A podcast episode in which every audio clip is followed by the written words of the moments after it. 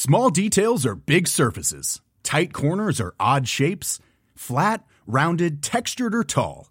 Whatever your next project, there's a spray paint pattern that's just right. Because Rust new Custom Spray 5 in 1 gives you control with five different spray patterns. So you can tackle nooks, crannies, edges, and curves without worrying about drips, runs, uneven coverage, or anything else. Custom Spray 5 in 1. Only from Rust This podcast is brought to you by eHarmony, the dating app to find someone you can be yourself with. Why doesn't eHarmony allow copy and paste in first messages? Because you are unique, and your conversations should reflect that. eHarmony wants you to find someone who will get you. How are you going to know who gets you? If people send you the same generic conversation starters, they message everyone else. Conversations that actually help you get to know each other. Imagine that. Get who gets you on eHarmony. Sign up today. Ryan Reynolds here from Mint Mobile. With the price of just about everything going up during inflation, we thought we'd bring our prices down. So to help us, we brought in a reverse auctioneer, which is apparently a thing. Mint Mobile unlimited premium wireless. Ready to get 30, 30, bit to get 30, bit to get 20, 20, 20, bit to get 20, 20, bit to get 15, 15, 15, 15 just 15 bucks a month. So, Give it a try at mintmobile.com/switch. slash $45 up front for 3 months plus taxes and fees. Promo rate for new customers for limited time. Unlimited more than 40 gigabytes per month slows. Full terms at mintmobile.com. Buenas noches. Bienvenidos al Criminalista Nocturno.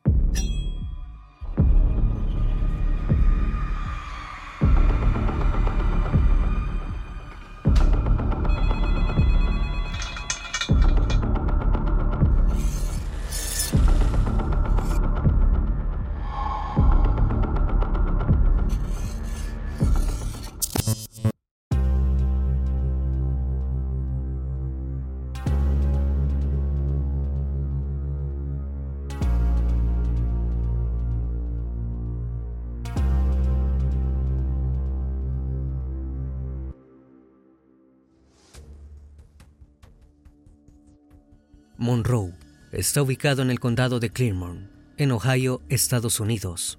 Este municipio alberga a unas 7.500 personas y siempre se ha caracterizado por ser sumamente sereno y residencial. Los vecinos se conocían, compartían eventos juntos y se apoyaban entre sí. Toda esta tranquilidad se vio interrumpida cuando la tarde del jueves 14 de junio de 2023, la estación de policía recibió dos llamados diferentes lo curioso era que aludían al mismo hecho. El vehículo del sheriff se dirigió a toda velocidad hacia la esquina de las carreteras Laurel Lindell y Clermontville Lindell. A primera vista, la casa parecía un hogar de familia. En el patio había un trampolín, muchos juguetes y una pila de troncos para hacer parrilladas. Pero al entrar, vieron algo que les quitó la respiración. Había tres cuerpos. A lo lejos oyeron a una mujer gritar que su esposo les había quitado la vida. Por último, en las escaleras de la entrada, vieron a un hombre sentado, muy tranquilo. Parecía estar orgulloso de lo que había hecho. El criminalista nocturno. Chad Doerman nació en 1990 en Ohio, Estados Unidos. Fue el único hijo de Kit y Gloria Doerman, siendo la luz de sus ojos desde el primer minuto. Se podría decir que Chad tuvo una infancia normal. Su familia era de clase media, por ende, pudo atravesar la primaria y la secundaria sin mayores problemas. No pasaba nada desapercibido, tampoco resaltaba más que la media, aprobaba las materias y tenía buena conducta. Pero cuando Chad llegó a la adultez, todo cambió. Comenzó a beber grandes cantidades de alcohol y por ese problema conducía borracho casi todos los días. Esto derivó en diversas infracciones y multas de tránsito. Incluso en una ocasión chocó con su vehículo y se dio a la fuga. Lo citaron en repetidas ocasiones sin obtener respuesta. La demostración máxima de que algo andaba mal en Chad llegó en 2010. Fue acusado de violencia doméstica por haber asfixiado a su propio padre. No obstante, Kit se rehusó a comparecer como testigo ya que no quería que le pasara nada malo a su hijo. La causa fue desestimada. Esto fue para peor. Chad volvió a recibir otra citación por violencia doméstica de una de sus parejas. Sin embargo, la misma tampoco trascendió, porque nuevamente nadie quiso sustentarla. Al parecer todos confiaban en que Chad cambiaría. Y así fue, al menos por un tiempo. Chad conoció a Laura Ensley y quedó automáticamente enamorado de ella. No le importó que tuviera una hija de un matrimonio anterior, llamada Alexis. Al poco tiempo, comenzaron una relación y se mudaron todos juntos para empezar una nueva vida. Se asentaron en un barrio residencial del poblado de Monroe, en el condado de Clermont. Al poco tiempo la familia se agrandó con la llegada de tres hijos varones, Clayton, Hunter y Chase. Para inicios de 2023, Chad tenía ya 32 años y Laura 34. Alexis, por su parte, ya contaba con 16 años y los niños tenían 7, 4 y 3 años respectivamente. Los Doerman estaban completamente integrados en la tranquila comunidad. Clayton asistía al jardín de infantes en Locust Corner, en el distrito escolar exento de New Richmond, mientras que Alexis estudiaba en el New Richmond High School. En sus tiempos libres, Clayton y Hunter se dedicaban a practicar béisbol. El entrenador en jefe, llamado Dwayne Kuhn, los adoraba. Decía que durante las prácticas se mostraban muy enérgicos y alegres. Describía a Hunter como un bromista nato, mientras que a Clayton lo veía como un chico más serio, que siempre se preocupaba por que las jugadas salieran bien y por alentar al equipo. A pesar de que los dos niños compartían su pasión por el deporte, sus otros intereses diferían bastante.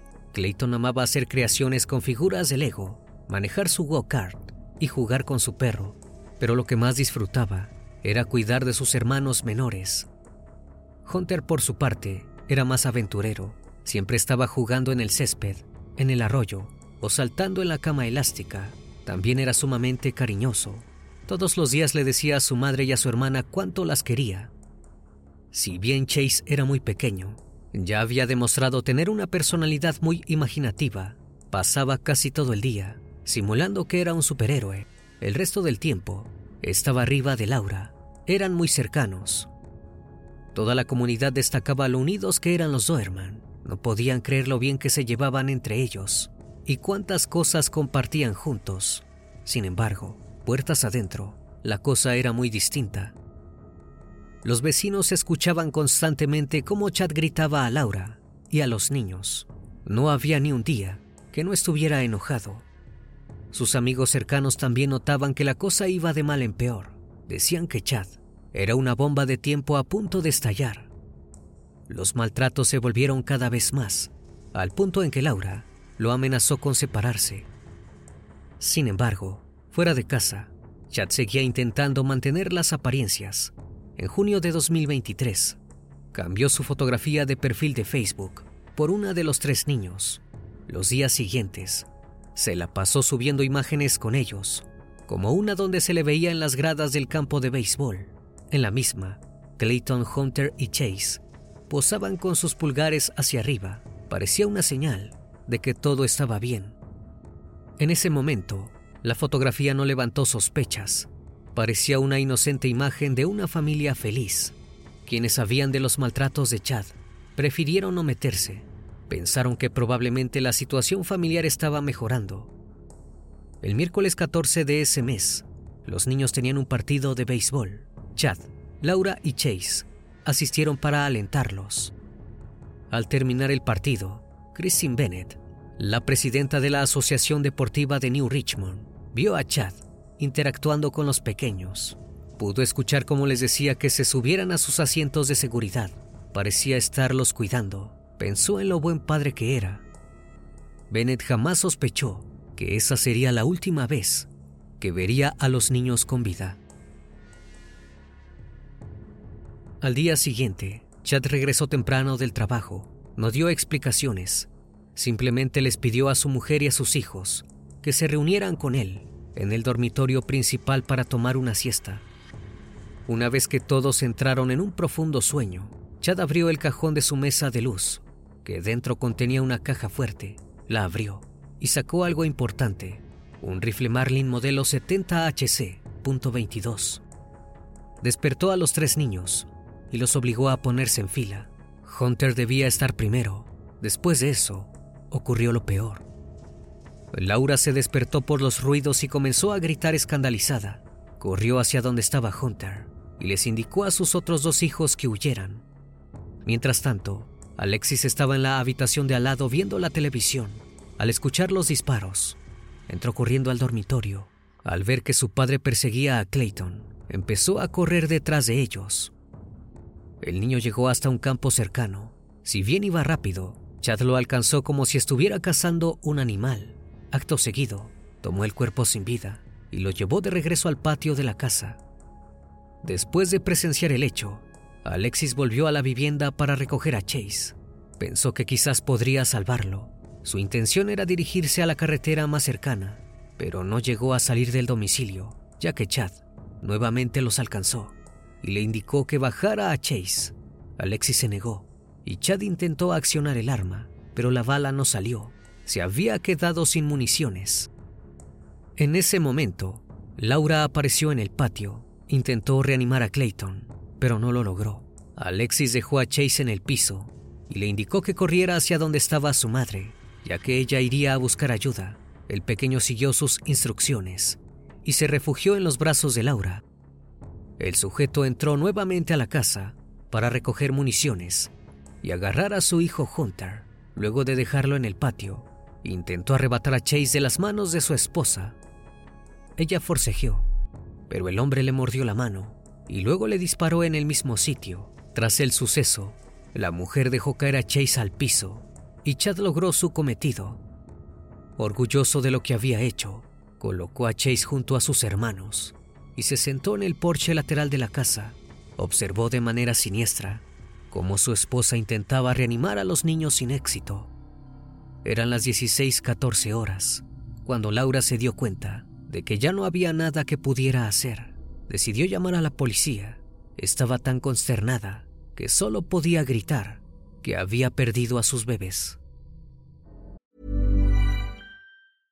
Hey, I'm Ryan Reynolds. At Mint Mobile, we like to do the opposite of what Big Wireless does. They charge you a lot, we charge you a little. So naturally, when they announced they'd be raising their prices due to inflation, we decided to deflate our prices due to not hating you. That's right. We're cutting the price of Mint Unlimited from $30 a month to just $15 a month. Give it a try at mintmobile.com slash switch. $45 upfront for three months plus taxes and fees. Promote for new customers for limited time. Unlimited more than 40 gigabytes per month. Slows. Full terms at mintmobile.com. Hiring for your small business? If you're not looking for professionals on LinkedIn, you're looking in the wrong place. That's like looking for your car keys in a fish tank. LinkedIn helps you hire professionals you can't find anywhere else, even those who aren't actively searching for a new job but might be open to the perfect role. In a given month, over 70% of LinkedIn users don't even visit other leading job sites. So start looking in the right place. With LinkedIn, you can hire professionals like a professional. Post your free job on linkedin.com slash spoken today. Entre tanto, Alexis se encontraba caminando en dirección al cuartel de bomberos del municipio de Monroe, mientras pedía ayuda a los gritos. Una vecina que estaba conduciendo hacia su hogar la vio y detuvo el coche para preguntarle qué había sucedido. Alexis respondió que su padrastro había terminado con todos en su casa. La vecina le ofreció que subiera al coche para resguardarse, pero la adolescente se negó. Dijo que no podía abandonar a su familia. Continuó corriendo en dirección al departamento de bomberos. La mujer estacionó el auto y llamó a la policía. Relató todo lo que le había dicho Alexis. Cuando la operadora le preguntó si podía ver algo de lo que pasaba en la casa, ella respondió que no quería acercarse porque temía que le disparasen a ella también. Los operadores del 911 ya habían recibido dos llamadas sobre lo que estaba ocurriendo. Les comunicaron a los agentes y estos salieron corriendo hacia la vivienda de los Zoerman.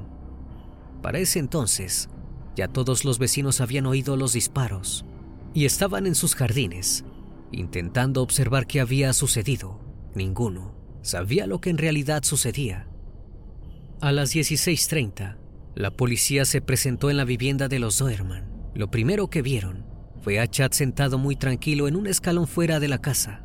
Aún con el rifle en la mano, dijo que estaba sobrio y que no intentaría pelear con los agentes.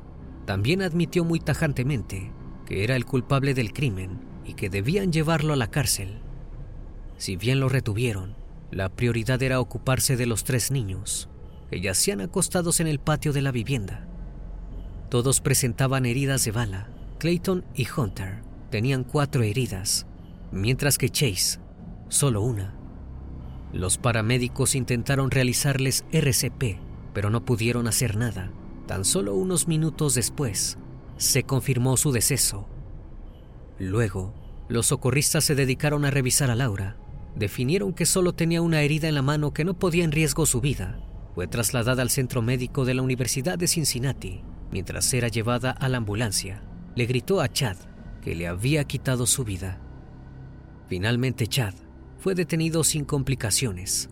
No obstante, cuando estaba por subir a la patrulla, le dio extrañas advertencias a la gente que lo arrestó sobre el perro de la familia y le indicó a la mascota que regresara a la casa.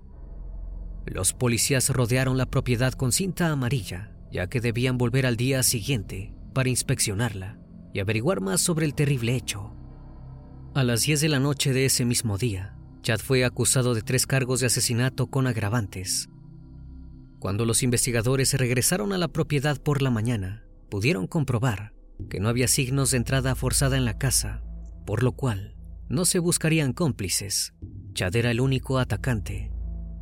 En su primera declaración, el siniestro hombre admitió haber estado planeando qué hacerles a sus hijos desde octubre del año anterior. Incluso relató que no había dormido en los tres días previos al crimen, porque la idea de tener que ultimar a sus hijos le pesaba mucho. El viernes 16 de junio, Chad compareció por primera vez ante un tribunal. Se presentó con un chaleco verde acolchado, que normalmente se usa para disuadir los intentos de autoprivación de la vida. También estaba rodeado por seis ayudantes del sheriff, ya que temían que perdiera los estribos. Entre llantos, admitió haber puesto a sus tres hijos en fila antes de terminar con ellos. También se presentaron los testimonios de varios vecinos que afirmaron haber oído siete estruendos. Uno de ellos presenció el momento en que Clayton intentó escapar de Chad. No había nada a su favor del acusado. Todos lo señalaban como culpable. La defensa pidió una fianza de 75 mil dólares para que pudiera esperar su juicio en libertad. Argumentaron que no tenía un empleo estable, personas que lo avalaban y una relación de hace ya muchos años con Laura. Según el abogado, esto demostraba que era una persona de fiar y no se daría a la fuga. No obstante, los fiscales pidieron una fianza de 20 millones de dólares. Era el número más alto que se había pedido en el estado de Ohio. Sabían que Chad no podría pagar. El juez accedió a esta proposición. David Gast, quien dirigía la división criminal de la Fiscalía del Condado de Clermont, pidió decir unas palabras sobre el caso. Dijo que era el peor crimen que había visto en su vida. Arremetió duramente contra Chad, diciendo que sus hijos se despertaban todos los días, buscando su protección, amor y guía, y que él los había traicionado. Resaltó la crudeza del hecho, utilizando de ejemplo el momento en que Clayton se escapó y Chad fue a cazarlo, como si de un animal se tratase. Finalmente se dirigió hacia la comunidad, diciéndoles que seguramente habían advertido el comportamiento violento de Chad, pero aún así, todos eligieron mirar hacia otro lado. Al final de la audiencia, Chad fue acusado de nueve cargos de homicidio agravado, uno por cada disparo que alcanzó a sus hijos. Además, recibió ocho cargos de rapto y cuatro cargos de agresión criminal. Fue trasladado al condado de Clermont mientras continuaba la investigación. El 23 de junio, un gran jurado presentó la acusación de 21 cargos contra Chad. En aquella nueva ocasión, el acusado se declaró inocente, despertando la indignación de todos los presentes. El fiscal del condado de Clermont, llamado Mark Tecolli, explicó que los cargos de asesinato con agravantes podrían derivar en una pena de muerte. Gas, por su parte, espetó que debía eliminarse la fianza, ya que ninguna cantidad de dinero se equiparaba con la gravedad del hecho. Para ese momento, el caso ya se había vuelto totalmente mediático. Afuera del recinto, una gran cantidad de gente se movilizó para reclamar justicia por el crimen. Exigían que el proceso avanzara lo más rápido posible. Luego de la audiencia, Las opiniones del público estuvieron divididas. Algunas personas estaban de acuerdo con Tecunli, mientras que otras pedían prisión perpetua para que Chad sufriera realmente las consecuencias de sus actos. No obstante, todos coincidían en una cosa, debía ser duramente castigado. A pesar de tener a todo el país en su contra, Chad aún conservaba el apoyo de su padre. En una entrevista, el hombre expresó la conmoción y angustia que le causaba el suceso. Intentó justificar a su hijo, diciendo que simplemente había enloquecido y que no encontraba ninguna explicación para lo ocurrido. Esto se contradecía con la declaración de Chad sobre cómo planeó los tiroteos durante al menos varios meses. Cuando le preguntaron respecto a esto, Kit simplemente respondió que la persona que se había presentado en la lectura de cargos no era Chad y que algo debía haberle pasado en los últimos meses como para afectarlo tanto. Por otro lado, Laura y su familia sufrieron las terribles consecuencias de la tragedia Alexis tuvo que recibir asistencia psicológica debido al severo daño que le causó el incidente. Rachel, la tía de los pequeños, tuvo que crear una recaudación en GoFundMe para ayudar a su hermana a cubrir los costos del funeral. Aseguró que por más que el juicio condene a Chad, nunca volverán a estar bien. Lo único que les queda es recordar a los niños como los maravillosos bebés que fueron. El 25 de junio, la Asociación Deportiva de New Richmond organizó una vigilia en el campo de béisbol. Vendieron camisetas y todas las ganancias fueron destinadas a la familia de Laura. Durante esa misma tarde, los pobladores se acercaron a la vivienda de los Doerman para llevar peluches, juguetes, velas y flores hacia el patio donde los niños perecieron. El 26 de junio se llevó a cabo una misa en la primera iglesia bautista de Glen para Clayton, Hunter y Chase Laura pidió que todos vistieran colores brillantes para recordar a sus hijos con alegría. No obstante, la tristeza era imposible de disimular. La situación era difícil para los adultos y fue aún peor para los pequeños que eran amigos de las víctimas. Nadie sabía cómo explicarles lo que había sucedido. Durante la ceremonia, el entrenador dijo algunas palabras. No hay nada que pueda quitarnos el tiempo que pasamos con ellos y aprecio cada momento que estuve con esos chicos. Soy muy afortunado de haber podido conocerlos. Luego invitó a toda la comunidad a seguir apoyando a los Doerman y a unirse para enfrentar juntos el dolor. Small details are big surfaces. Tight corners are odd shapes. Flat, rounded, textured, or tall. Whatever your next project, there's a spray paint pattern that's just right. Because Rust new Custom Spray 5 and 1 gives you control with five different spray patterns. So you can tackle nooks, crannies, edges, and curves without worrying about drips, runs, uneven coverage, or anything else. Custom Spray 5 and 1. Only from Rust Why don't more infant formula companies use organic, grass fed whole milk instead of skim? Why don't more infant formula companies use the latest breast milk science? Why don't more infant formula companies run their own clinical trials? Why don't more infant formula companies use more of the proteins found in breast milk? Why don't more infant formula companies have their own factories instead of outsourcing their manufacturing? We wondered the same thing. So we made ByHeart, a better formula for formula. Learn more at byheart.com. Roundabout Season 2, presented by Nissan, is live now, and we're back to share more stories from the road and the memories made along the way. We're talking rest stops. If we're stopping to get gas, you will be timed. Misguided plans. I grew up in the city, so I have like, you know, a healthy fear of real extreme darkness. a lot of laughs. Y'all weird, but you, yeah, you, you were different. And so much more. Listen and subscribe wherever you get your podcasts.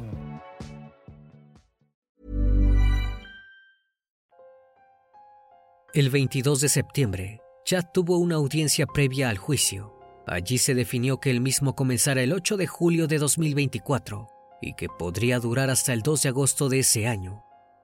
También se pactó que Chad permanecería detenido en la cárcel del condado de Clermont y que su fianza seguiría fijada en 20 millones de dólares. Al día de hoy, los investigadores no han podido dilucidar el móvil del crimen. Nadie sabe qué fue lo que realmente motivó a Chad a terminar con sus tres hijos. Los medios especulan que podría haber actuado para vengarse de Laura, ya que ella planeaba separarse por la violencia que él ejercía contra ella y los niños. Sin embargo, Chad no dijo nada respecto a esta hipótesis. Continúa negándose a cooperar con la causa. Con base a la línea que investiga el maltrato que Chad ejercía contra su familia, surge una incógnita. Si todos los vecinos sabían lo que sucedía puertas adentro de la casa de los Doerman, ¿por qué no llamaron a las autoridades? En ningún momento se hicieron solicitudes a los servicios sociales, ni se dio aviso a la policía. Si bien está claro que el culpable del asesinato de sus tres hijos es Chad, hay una duda que continúa latente. ¿Podría haberse evitado? Una vez más, estimado público, agradezco su compañía. Gracias por brindar un espacio de su tiempo para conocer un caso más de este canal. Si aún no estás suscrito, te hago la cordial invitación a que lo hagas y formes parte de esta gran comunidad. Esto es El Criminalista Nocturno. Hasta la próxima emisión. Buenas noches.